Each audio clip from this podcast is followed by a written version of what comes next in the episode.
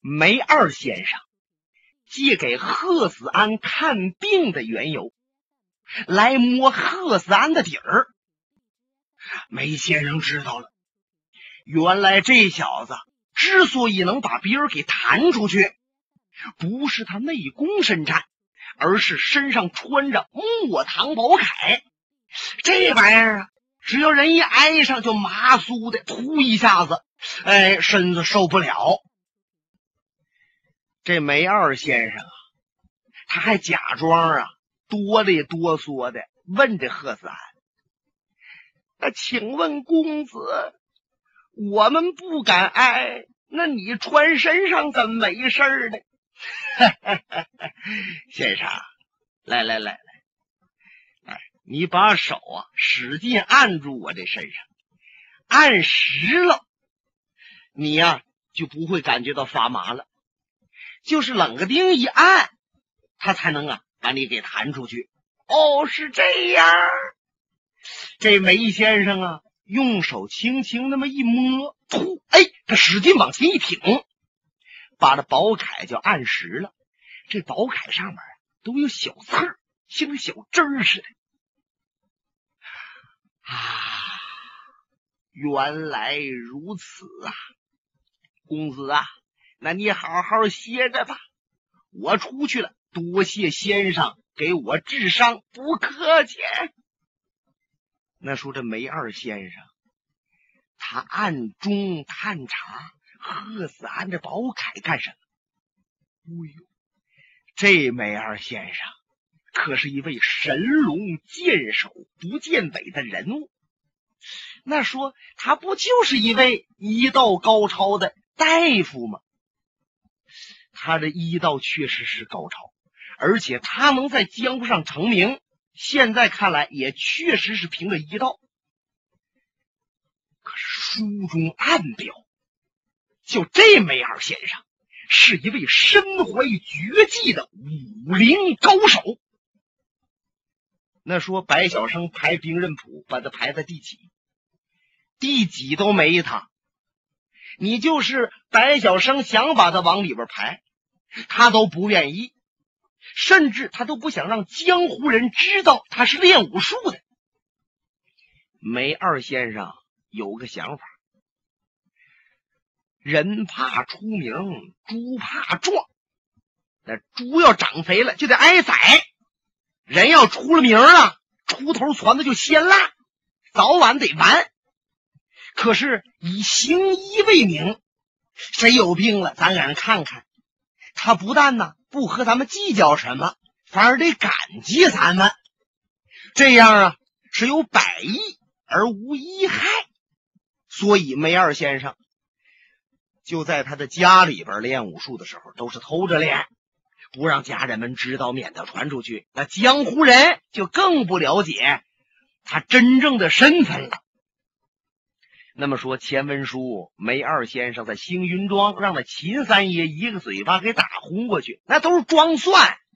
就是秦三爷呀，也别说他一个秦三爷，就他一个牌都打不过这梅二先生。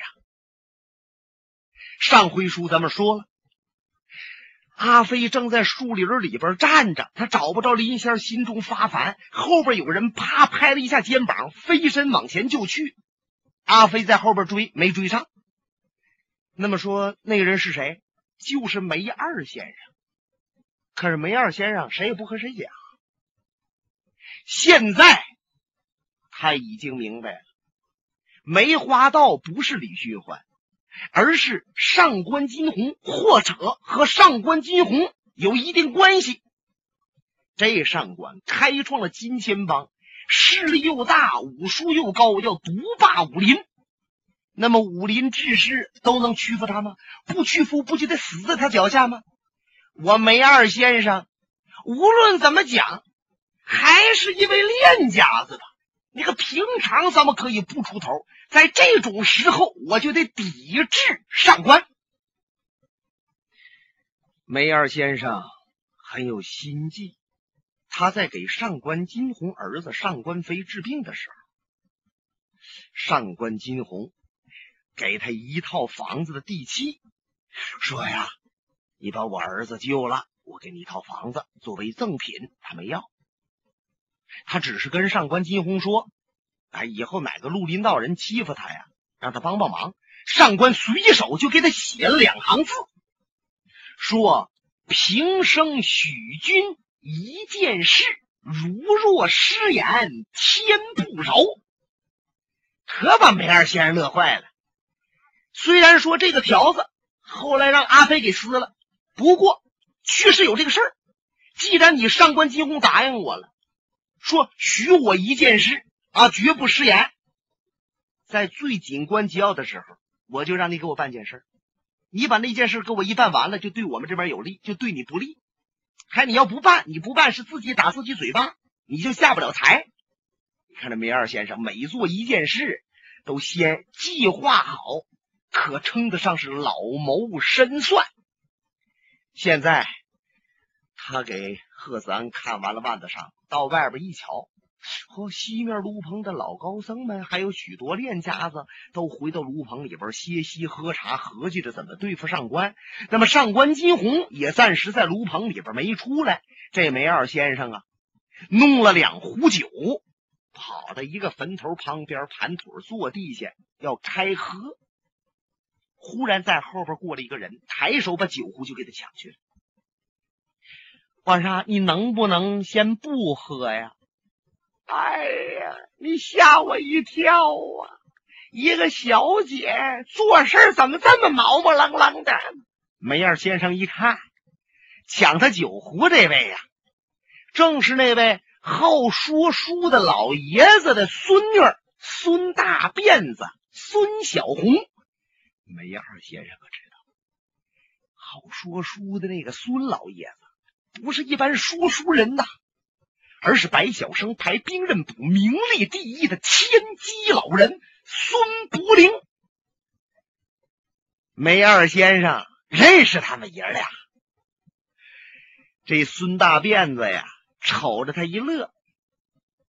我说梅先生，我来请您给我一个病人呢，去看一看。不行，我得喝酒。我爷爷在那儿把酒都准备好了。等着您一块喝呢，那也不行。你走不走吧？说着话，孙小红往下一俯身，就拉他胳膊。哎呀，这是绑架！这哪是请先生啊？梅二先生随着孙小姐往前来，走了有五十多步，一片树林很平坦，在这地下坐着一个人，躺着一个人。坐着这人正在那抽大烟袋呢，那就是孙老爷子。躺着这个年轻人正是阿飞，就见阿飞双眼紧闭，牙关紧咬，也不知道是昏过去了，还就是闭着眼在那不作声。孙老爷子看梅先生来了，赶紧站起身施礼。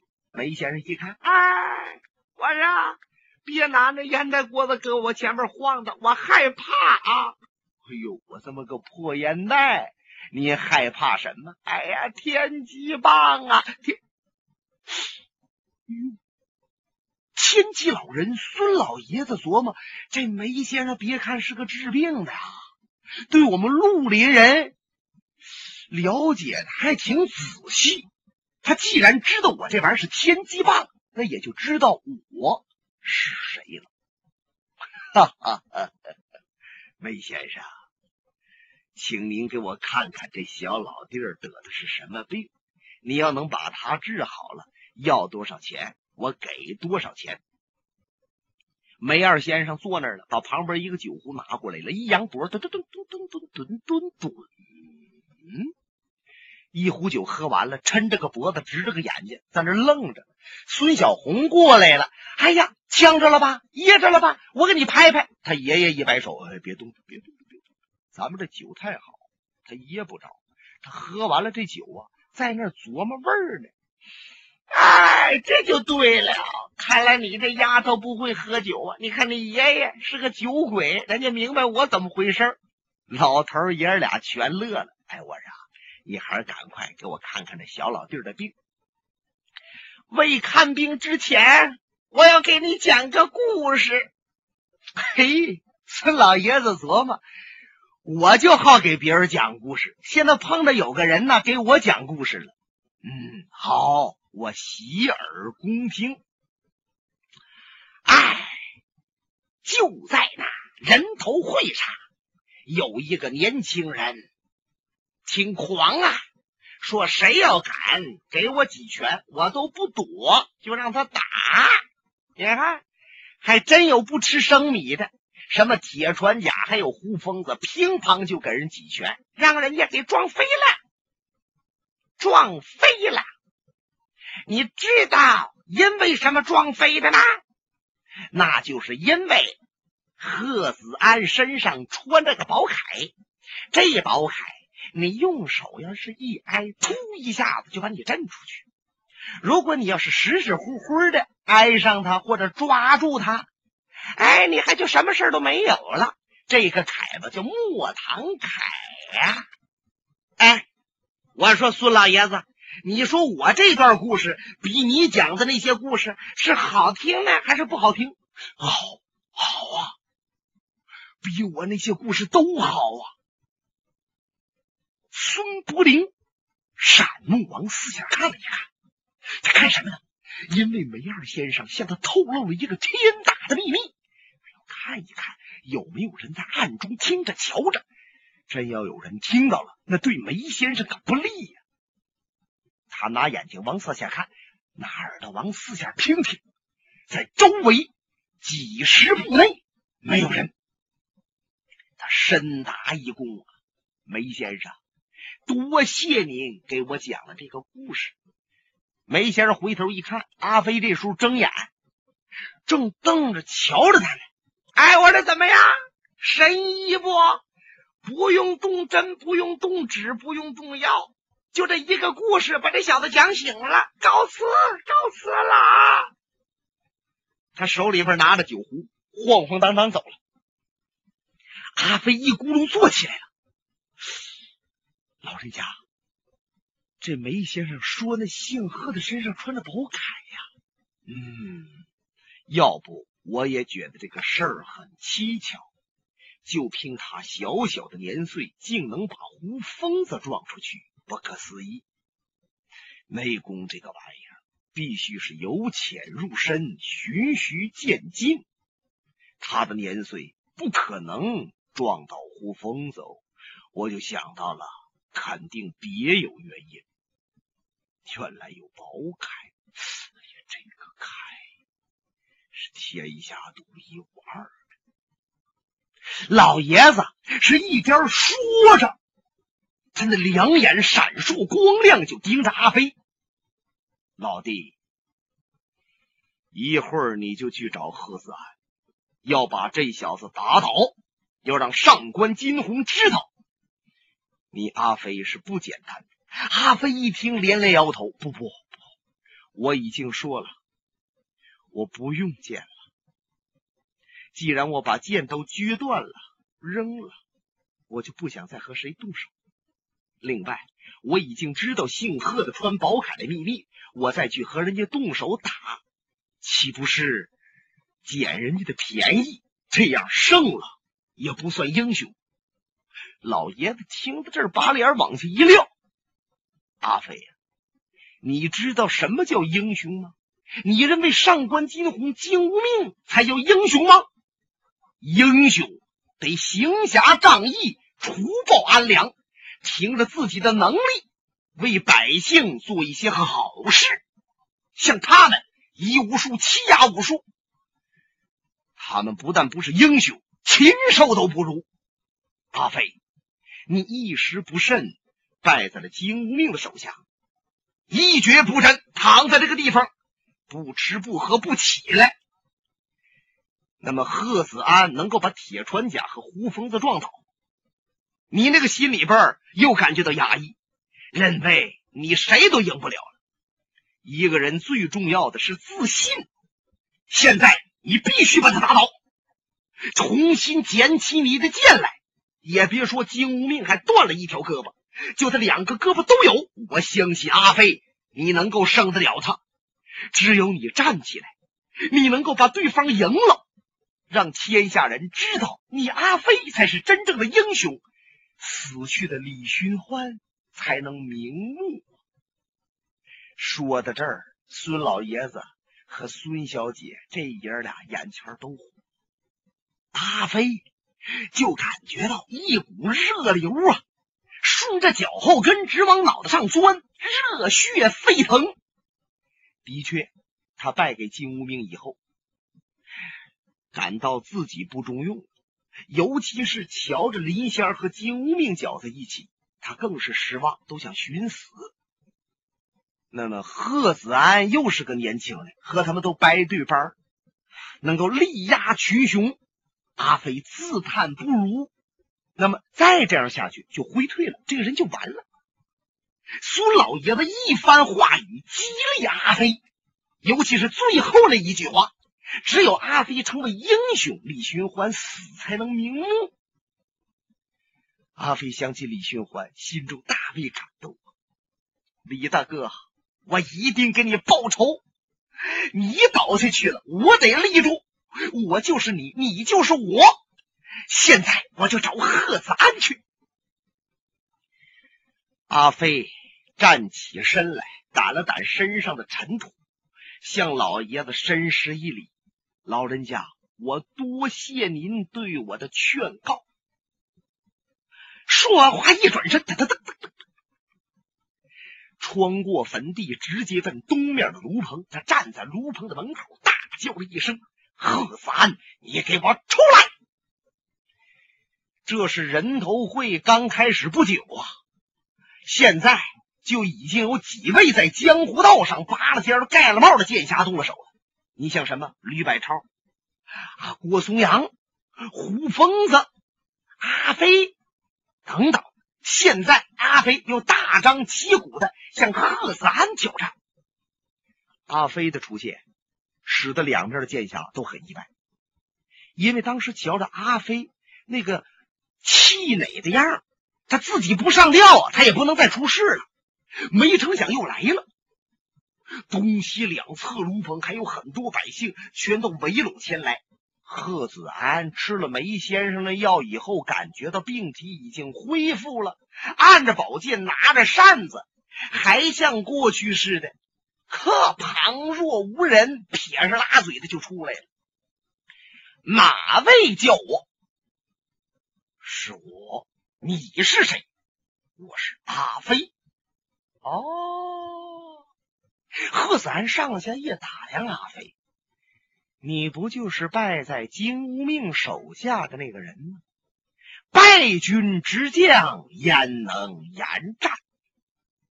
我要你的命！你凭什么呢？凭你已经决断的宝剑吗？决断的剑还能够再拿起来吗？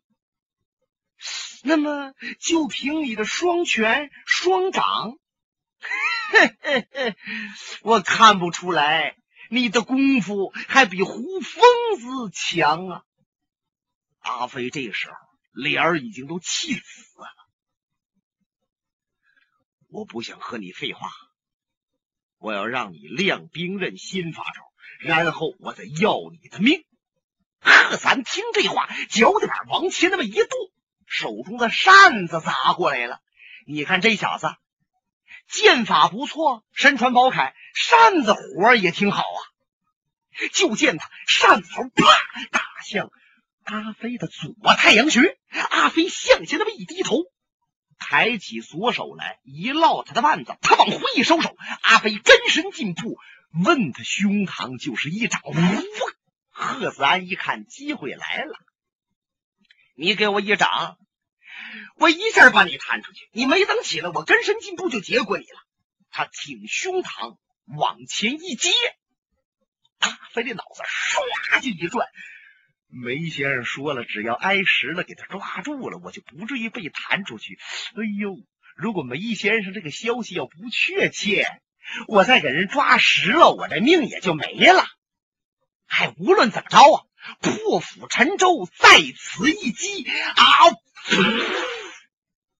阿飞的右手死死的把贺子安的胸脯子就抓住了，连带衣再宝铠，那宝铠上面那小刺儿啊，扎在阿飞的手机一痛。开始他觉着突那么一麻，紧跟着呀就没感觉了。贺子安大惊，哎呀！还没等他还招呢，阿飞左手拳就起来了，是从上至下直击他的顶梁。就听着，